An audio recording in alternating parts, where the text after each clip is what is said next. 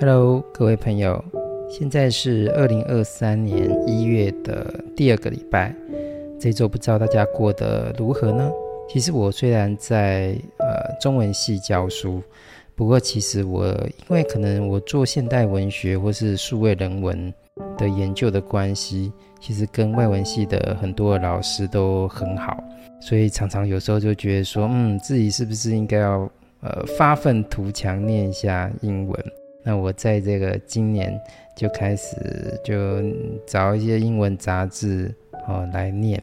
那现在是一月嘛，那今年因为过年过得比较早，那我的那一本英文杂志呢，它就当然很应景的就呃有一段教材就讲一下那个中国年。那里面有一个很很好玩的，因为我订的那个英文杂志，我不希望是那种很生硬的，希望有点乐趣型的。那里面呢，就有一个，就是他介绍中国年，那后面有一个那种涂色的一个剪纸，然后是龙的哦，因为呃，我们过中国年会有这个舞龙舞狮嘛，所以他就做了一个类似那种呃涂鸦。龙的那种涂鸦，然后你可以涂色剪下来，然后呃跟这个吸管连在一起，然后就可以舞龙舞狮。不知道有没有朋友跟我是看同一个杂志，你应该就知道那那是呃哪一本了这样子。那可是看到这个中国龙哦，又是这种呃有点智慧的一个东西，我就突然很想要再去读一一本小说哈、哦。这本小说是刘宇昆的《折纸动物园》。好，这本小说里面的有一个同名同篇的一个小说，就叫做《折纸动物园》。很喜欢这个故事哈，因为那个故事是说，呃，在美国的华裔的第二代，因为美国是世界大熔炉嘛，呃，除了这种欧美哦的人之外嘛，那其实呃华裔、非裔哦各各种这种跨洲的的人来到美国。其实都会产生，就是其实美国文学有一大部分其实都是在谈这种呃离散的这个部分。那其实这个这一篇《折纸动物园》这个小说，就是属于一个很经典的离离散的一个主题。他讲说这个华裔的这个第二代的小孩，如何从他的妈妈，因为他妈妈是从这个中国来，然后来到这个美国之后，那当然英文不会。呃，像这种已经跟这个美国在地已经融合的这个华裔第二代这么的好嘛？所以最近那个有去年有一个很有名的电影，然后杨紫琼演的，不知道大家有没有看过哈？就是那个妈妈的多重宇宙，也是一个类似的一个一个状况哈。啊，所以他就过年的时候，他就从他妈妈拿到各种带有魔幻感的这种折纸。那里面的这些折纸啊，可以折成各种的动物，其中呢就有包括这个中国神话的龙，就像那个呃包装纸一样哦。这个折纸打开之后，好像里面也蕴藏着一个某一种神秘的一种力量吧。那可是你不断的把这个呃折纸打开之后啊，故事也慢慢的不断的推进。你就会发现，原来这个妈妈手上这些带着魔幻感的这些折纸，里面其实寄寓着一个非常令人神伤的一个离散的一个故事。呃，我不打算把这个小说就整个讲完嘛，因为其实我们这个系列叫做“诗只是我生活的借口”。我想要谈，就是说，在我在翻这个小说的时候，因为这一本有点厚，我就往前翻翻翻，然后翻翻到一篇啊，这一篇小说就叫做《形变》。那这个打开《形变》之后，就刘宇昆的另一个小说《形变》的时候，会发现，哎，就是我们上礼拜的那谈的这个莫雷，居然也在里面出现了，这样子哈，所以就觉得说，嗯，谈诗这种东西。有时候觉得说，嗯，一般人可能会觉得说，你生活当中其实跟诗是没有什么瓜葛的。但是其实，如果你开始读了一第一首诗之后，或者说你在生命里投放了第一首诗之后，其实它都会不断的，呃，有一种冥冥之中的一种语言上的一个互文吧，一种魔力的一个吸引，它就会再次，呃来到你的生活啊，就像我们我们看上一周谈莫雷，那这一周因为我根本都不会打算就是很故意就是要一个诗人，然后一直讲，我只是想分享，就是说嗯，生活当中哎这一周可能看到什么诗。那我们第二周想不到又是莫雷，一个遥远的一个回声哦，就藏在这个刘宇昆的呃《形变》的这个小说。那《形变》这个小说是这样子哦，它的故事是说，呃，有一个女女主角啦，嗯，就不要特别去讲那个名字啊，我觉得呃比较累赘啊。这个女主角呢，她每天睡前都有一个仪式性的行为，就像。大家睡觉前有没有仪式性的行为？我我是没有诶、我是根本就每天都好累哦，就是呃完全没有失眠的问题，很累啊、哦，每天都很忙，然后所以躺在床上真的就是秒睡，我也还蛮开心，我有这种超能力的这样子啊。然后可是这个这个女主角，行变中的女主角，她的睡前的仪式是去查看冰箱。我想说，那你你睡前去看冰箱会不会？会不会吃东西啊？这样会不会越来越胖？这样子。不过他倒不是是去吃东西哦，他都会去，他打开那个冰箱的门啊，去查看啊。他觉得他的灵魂好像藏在这个呃冰箱里面，然后，甚至是冷冻库。他开完所有的那个冰箱之后啊，就会怎么样呢？顺道去查看他放在这个冰箱上面的书。那其中，呃，这个小说就开始讲故事了。其中呢，呃，有一本书就叫做《埃德纳·文森·米雷》，哦，就是我们今天要谈的这个诗人，就是莫雷，因为这边翻译叫米雷。然后下面一个冒号讲朋友、敌人与情人的信。依这个诗人，哦，莫雷这个诗人写出了一个。故事中的一个故事，就很像我们梦中的梦一样。那这个故事就叫做《朋友、敌人与情人的信》。我想为大家读一下这一段故事。一九二一年一月二十三日，于纽约，我亲爱的维，今天终于鼓起勇气到医院去看米雷。他说他不再爱我了。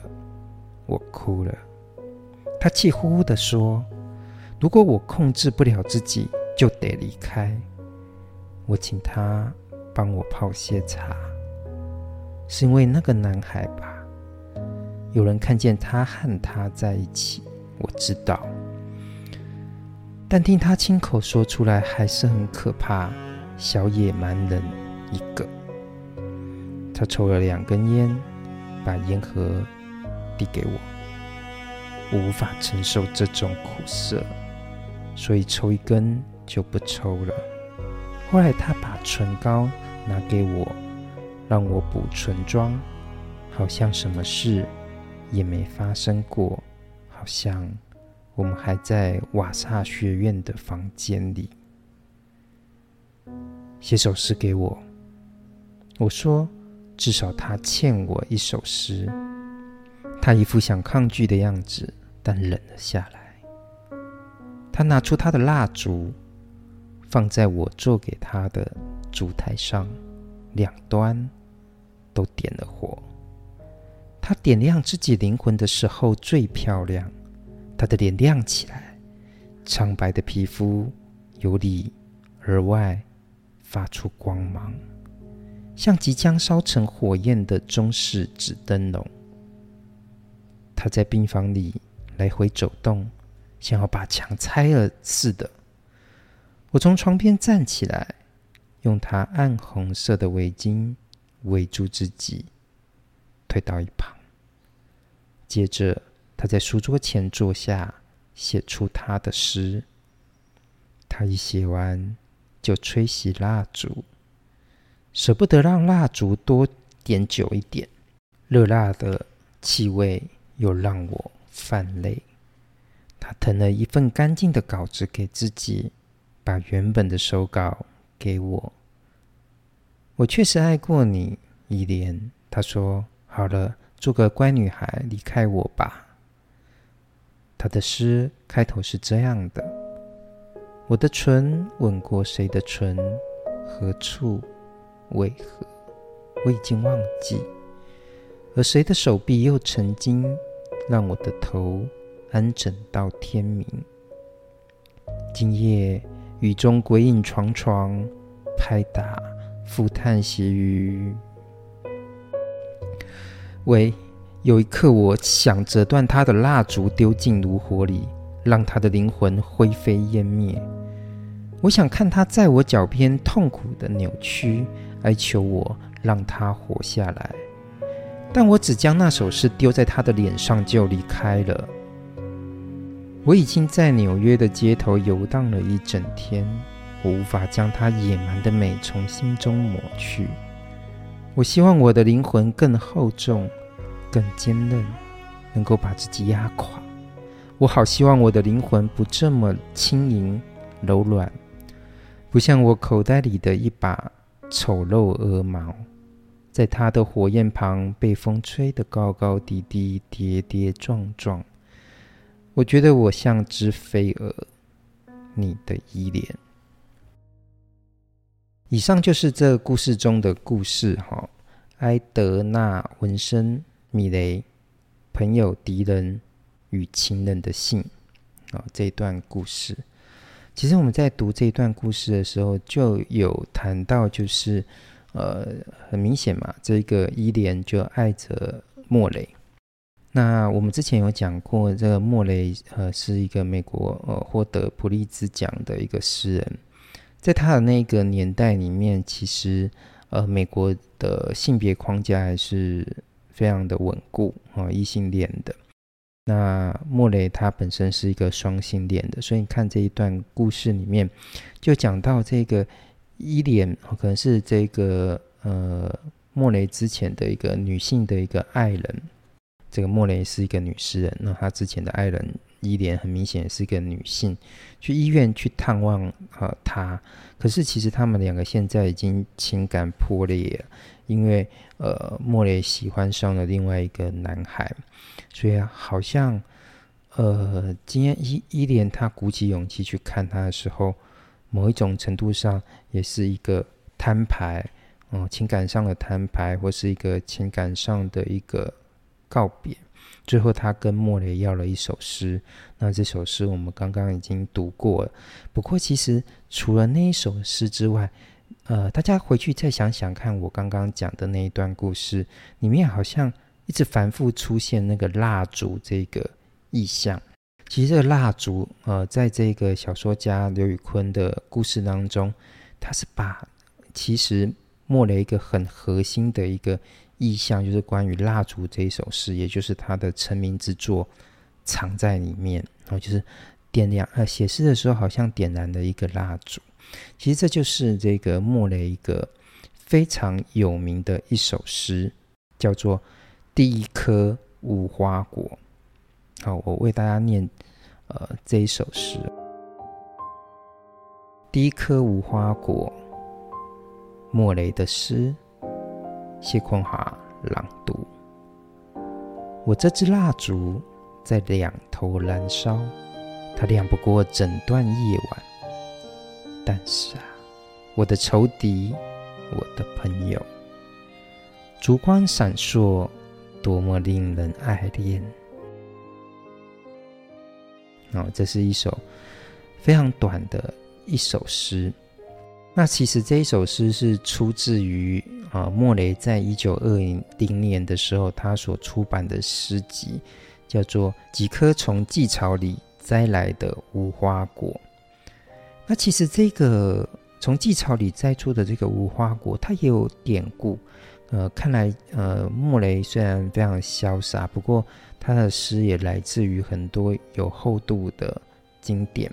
那这个经典就是圣经，因为在这个圣经的新约全书马太福音的第七章第十六节里面，就有一段话：荆棘上岂能摘葡萄呢？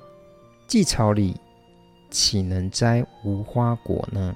所以呢，我们来看今天呃莫雷的这这个诗的名字叫做“第一颗无花果”，其实就是他可以想象，就是说我从圣经里面摘出了无花果，那我现在要富有它，那我这一首诗就就是第一颗无花果。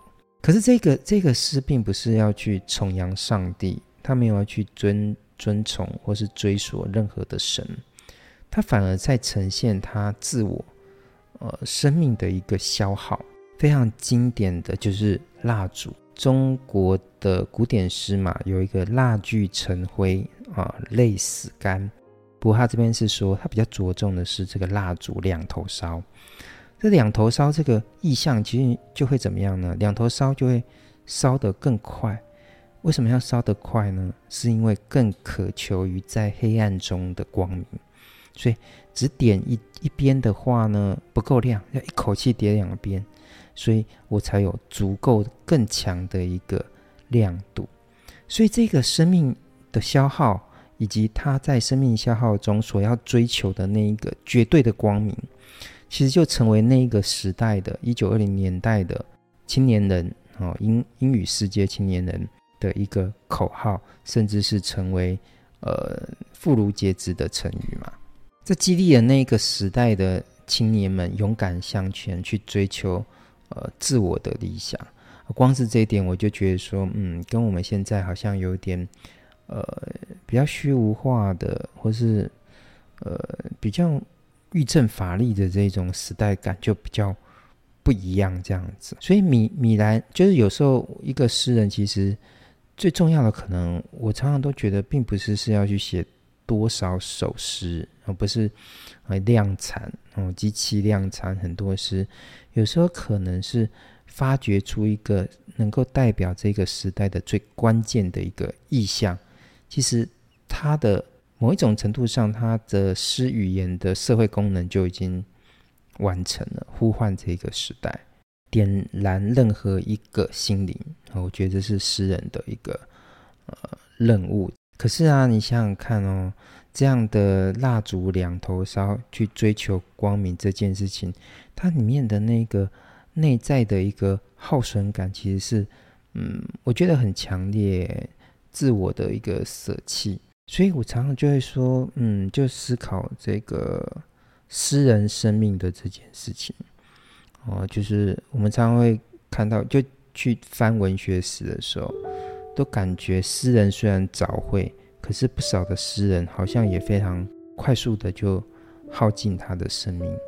我常常觉得诗就是这样子，因为他不断的，如果你像魔鬼一般的去追求诗这件事情的话，它其实是非常耗损你，呃，你的灵魂，因为你可能呃必须更勇于的去探索自我，不断的挖掘自己更想说的话。或是这个时代的一个声音，所以就像点蜡烛一样，哦，点蜡烛这件事情，我觉得它是不断的在明亮着前方，但是同时也在减损自我，所以那一份光明其实也就是灵点亮的那个灵魂释放的那个那个光明跟热量，同时也代表了呃自我的肉体或是肉身。在时空、时间以及空间上的一个退却嘛，所以蜡烛会越烧越短，何况你又是两头烧呢？这也让我们去，也让我思索一件事情，哎，就是那什么是值得你点点燃这个灵魂的呢？哦，有些人可能就呃，公主彻夜未眠 哦，但可能是玩游戏啊，或是。怎么样？其实这种很晚睡的状况很容易去，呃，就是消耗自我的这个生命力。可是有时候你很想要，就比如说有些人会追剧，哦，当然有可能有人是为了写出很好的作品，啊，你可能就彻夜未眠，那就投注了你的心力，其实也点燃你的这个灵魂这样子哈。可是当你一点燃灵魂的时候，就是必须要注意这个。呃，身体的一个问题，嗯，所以自己我自己也常常也是跟学生讲啊，就是说，呃，如果你要专心写论文，我也是很鼓励你，但是其实也要注意自己的呃身体的一个健康。不要有时候就是哎，论文写完了，可是身体也健康就没了，就是有点两难呢。就是要一瞬间，呃，像这个莫雷一样两头烧，发发出最明亮的光亮，还是细水长流呢？因为我们中国也会讲这个传心嘛，传心就是哎，一个烛火传到下一个烛火去，这样细水呃。长留下去，我想这是每个人各自的选择，或是生命中可能给你的机遇。我我觉得他没有一个绝对正确的答案，所以就是常常觉得，呃，日本的一个很有名的小说家就芥川龙之介，他在这个《侏儒的话》里面曾经说过：“人生呢，好比一盒火柴，小心翼翼的应对太无聊。”不小心翼翼的面对，又非常的危险。那我觉得这句话非常的值得去思索，或是去权衡。不过呢，我觉得回到莫雷，他就是那一种勇往直前的人，永远向自己想要追寻或探索的事物，甚至是爱，不断勇于前行，甚至是消耗自己两端的一个人。而且我觉得他有一种。你要说是波西米亚，我觉得更是一种艺术家的一种，嗯，尖锐感，又是一种疯狂感。他说：“哦，我不只是我生命要向理想去分享，甚至我的自己的这个人生呢，也是跟什么爱与恨一同分享的，爱人以及仇敌分享的。哦，在我们华人世界的文化，呃。”中国都很讲究那种圆融感，好圆融感，甚至是佛家，呃，也会说嘛，慈悲的话，你就不会有敌人。这样想想起来呢，我就觉得，嗯，莫雷他是一个不慈悲的人，对于生命中所要追求的情感，啊，或是理想，甚至是诗，他没有那个我佛慈悲的心肠。但是，毕竟。他终究是个诗人，他拥有的是一个诗人的心。莫雷第一颗无花果，这是我们在二零二三年的一月第二周跟大家分享的诗。下一周我们会遇到什么诗呢？连我自己也非常期待。我们下周再见。